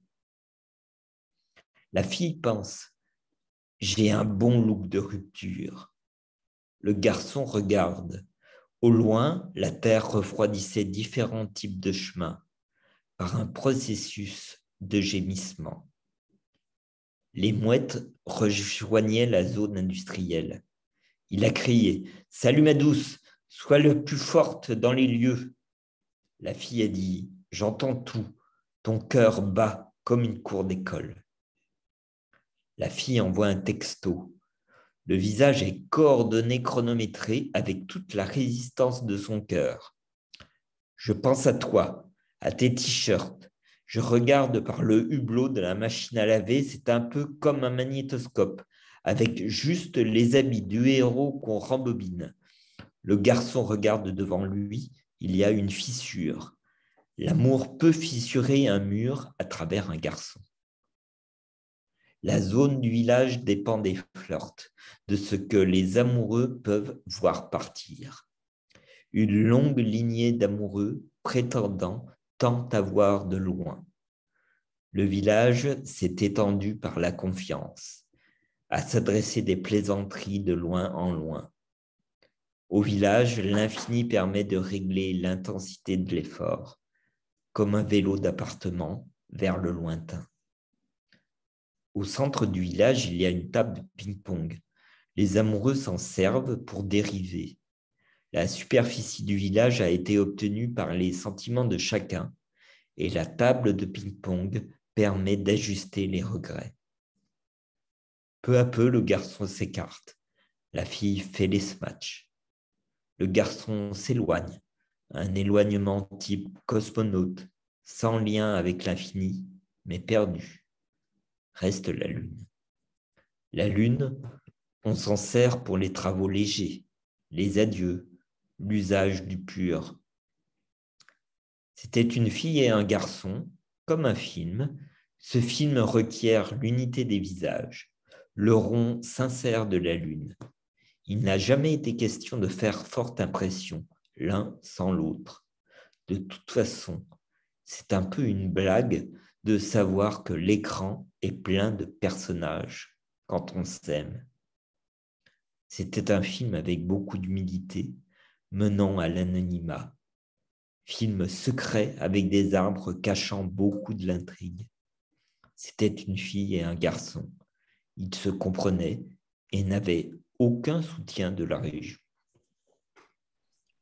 on a bien fait d'attendre. Hein. en effet, euh, c'est une sacrée prose. Alors, d'ailleurs, euh, euh, je ne sais pas si c'est une volonté particulière, mais à chaque fois qu'il y a de la poésie chez Van à chaque fois c'est en prose. Il ne me semble pas qu'il y ait de, la poésie en vers, mais sans certitude. je n'ai pas encore tout lu. Ah, si, c'est en vers. Mais c'est du. Voilà. c'est des vers. Mais il n'y a peut-être pas de pieds. On n'a pas compté les pieds. Ok. Ok. Alors ça, ça sort en mai et on a hâte euh, de le découvrir parce que ça a l'air euh, assez surprenant. Ouais. Ouais il y a hein. ça pour le mois de mai. Après, il y a, je suis en train d'essayer de, faire une collection euh, spéciale Thomas Lofranchi qui a écrit des carnets absolument fabuleux et de ces carnets, il tire des, des des petits livres. Et euh, le premier va s'appeler Fandango du pamplemousse ou Confession du scotch. Euh, là, on est dans une écriture euh, hyper simple et pourtant il y a un monde à chaque fois. Enfin, Thomas est un personnage extraordinaire, c'est un artiste qui est né à Marseille d'ailleurs, qui construit des formes volantes et euh, il construit la performance de carré de nuages, euh, des choses comme ça. C'est euh, ouais, voilà. Dans Confession du Scotch, il explique comment, comment, ben, comment il a fait pour bricoler ces machins. C'est des formes qui sont grosses comme, comme une maison et qui volent.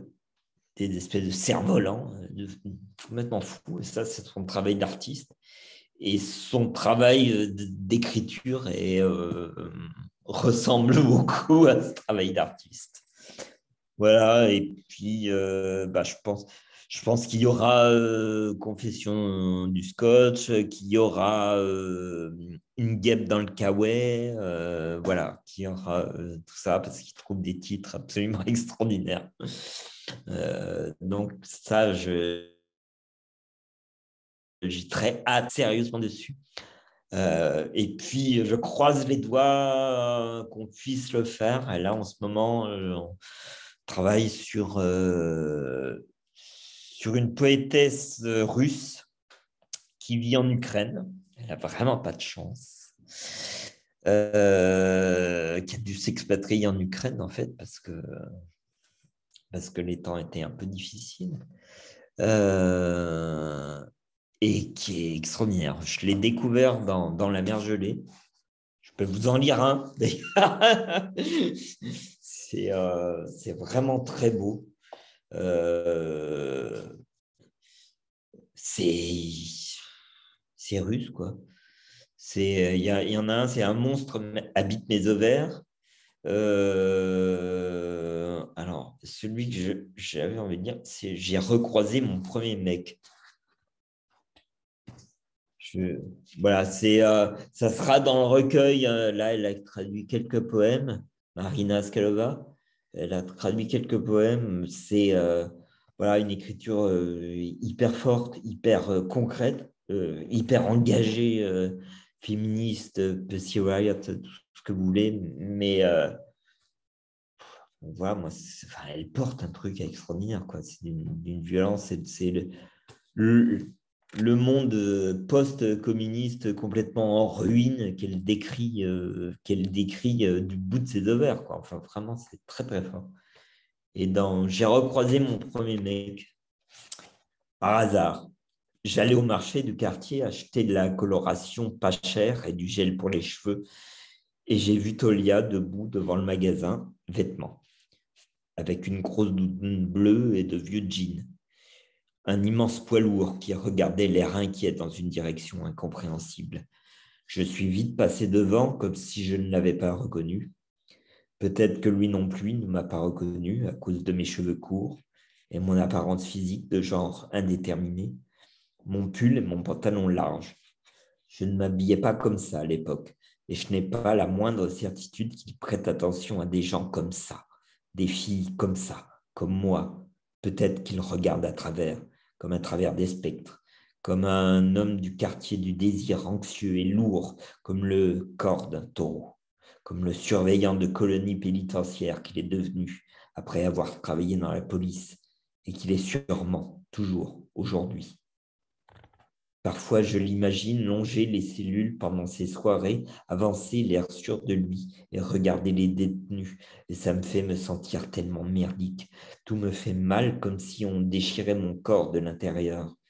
Et je pense à ce qui serait arrivé si on ne s'était pas séparés. Mangerait-il les cellules en jouant avec son taser? Mais juste après être passé devant lui, tout près du centre commercial, exactement là où roulent les voitures, mon cœur s'est mis à battre très vite et ma tête a tourné, si bien que j'ai failli tomber dans les pommes, dans cette zone non piétonne. Et une averse a commencé. Je suis entré dans le marché et comme en rêve, je me suis mise à choisir une coloration pas chère et du gel pour les cheveux, puis un pinceau à 11 roubles 60 Copec et je suis repassé devant le magasin, vêtements, sous la pluie averse. Tout mon corps tremblait, comme pendant le sexe, comme quand j'avais peur, enfant. Dans la chambre noire, comme pendant cette nuit, quand nous avions fait l'amour pour la première fois, et son corps et mon corps m'avaient semblé aussi longs et durables que les ombres vespérales sur l'asphalte. Et la même nuit, à Issilkul, sa grand-mère est morte, après le sexe, nous étions couchés dans la petite chambre du foyer de l'usine Automatica, quand ses parents ont appelé depuis le village et lui ont dit que sa grand-mère était morte. J'ai encore du mal à imaginer ce qu'il a pu sentir dans cette proximité, cette intimité du sexe et de la mort. J'aimais qu'il ait perdu sa virginité avec moi et moi avec lui, qu'il se soit fait pousser les cheveux quand nous avions commencé à nous voir, mais quand les types du foyer s'étaient mis à se moquer de lui, il les a coupés et j'ai dit alors moi aussi. Et j'ai fait la même chose. Mais lui a pleuré, il regrettait mes cheveux. Après quelques jours, il m'a pris en photo avec son téléphone, avec les cheveux courts et une capuche bleue, assis sur la cagette à patates dans le couloir du foyer, sous la lumière terne de la petite lampe, et je le regarde. Il a envoyé cette photo en message MMS sur mon téléphone que plus tard Vassia Kultika a volé pour s'acheter de l'héroïne pendant que la soirée dans la baraque de Slisnia, où tout le monde, sauf les filles, s'est injecté un quart de gramme. Et aussi, je me suis souvenu que nous avions été heureux tous les deux, et comme sans genre, euh, quand nous avions fait l'amour pour la première fois, et même après, sans tous ces stéréotypes de connards et sans la moindre idée de ce que nous devrions faire l'un de l'autre à l'avenir, sans comprendre ce que la société attendait de nous, ce que nous attendions l'un de l'autre, sans la violence. J'avais les cheveux courts et il avait les cheveux longs. J'avais les cheveux longs et il avait les cheveux longs. Pas de problème, même si des types honnissaient. Hennissaient quand ils passaient, il les a gardés assez longtemps. Pour te faire plaisir, il disait. Mais peut-être que ça lui plaisait aussi. Être une personne étrange avec moi, au moins un temps, Saurait-il se souvenir de cette sensation et sa coupe de cheveux presque la même qu'aujourd'hui? Pourrait-il la reconnaître sur moi? Ou ne se souvient-il que de toute la merde? Et dans ce cas, de toute façon, il vaut mieux ne jamais lui dire. Salut. Et ne pas même essayer d'expliquer pourquoi parfois j'ai l'impression d'être avec lui comme avant, de lui parler dans un autre espace. Je sais qu'il existe à l'intérieur de moi? Ce n'est pas une chambre, pas une prison, pas une cellule pour deux détenus. C'est un milieu compliqué où nous sommes nombreux, où nous sommes en même temps plus complexes et plus simples que maintenant, et qui a toujours été en moi. Et même à l'époque où son désir me harcelait, et que je ne voulais plus faire l'amour avec lui, et même à l'époque où je devais me forcer pour l'embrasser, parce qu'il sentait la salade au bâtonnet de crabe, et même à l'époque quand après beaucoup d'années à nous voir et à faire l'amour tous les jours, nous n'avions plus rien à nous dire et que nous longions l'avenue cosmique sans un mot en mâchant des graines de tournesol. Et même au moment où ma mère a dit qu'elle se tuerait si je continuais à le voir, et même encore maintenant, alors que nous n'avons pas pu assumer de reconnaître l'autre. C'est le... Merci. Ça s'appellera Tuer l'avenir. Voilà. En effet. Elle est. C'est violent. Ouais, elle est énorme. elle est vraiment énorme. Voilà, c'est euh, ces choses-là qui sont. Bon, va falloir que je fasse une souscription bientôt pour payer la, la traduction, mais bon, j'ai vraiment envie de le faire. Voilà. Philippe, euh, merci. Merci infiniment euh, pour ton temps et pour euh, ta passion. Euh, parce que oui, oui, il est, tard déjà, c'est vrai. Mais on a l'habitude. On a l'habitude. merci infiniment pour tout. et surtout, j'aimerais que qu'on ouvre un petit peu plus de portes, que les gens découvrent, que les lecteurs découvrent ces maisons d'édition indépendantes et notamment celle-là, Vanlo, parce que ton travail le mérite, les auteurs le méritent et malheureusement, c'est encore difficile aujourd'hui d'avoir cette curiosité-là en tant que lecteur. Mmh. C'est pour ça que, que, ces rencontres existent et, tant mieux que ça continue. Euh, évidemment, tu, tu, auras toujours ta place euh, dans la programmation euh, avec grand plaisir avec les auteurs. Une prochaine fois, évidemment, ce sera avec grand plaisir. Ben, Donc merci. merci, à toi. Merci à vous et puis ben voilà, faites passer si ça vous plaît. les livres, enfin voilà, il y a... c'est infini ce qu'on peut trouver. voilà. Bonsoir. Merci Philippe. Au revoir à tout le monde. Au revoir à tous. Merci beaucoup. Au revoir. Au revoir Philippe.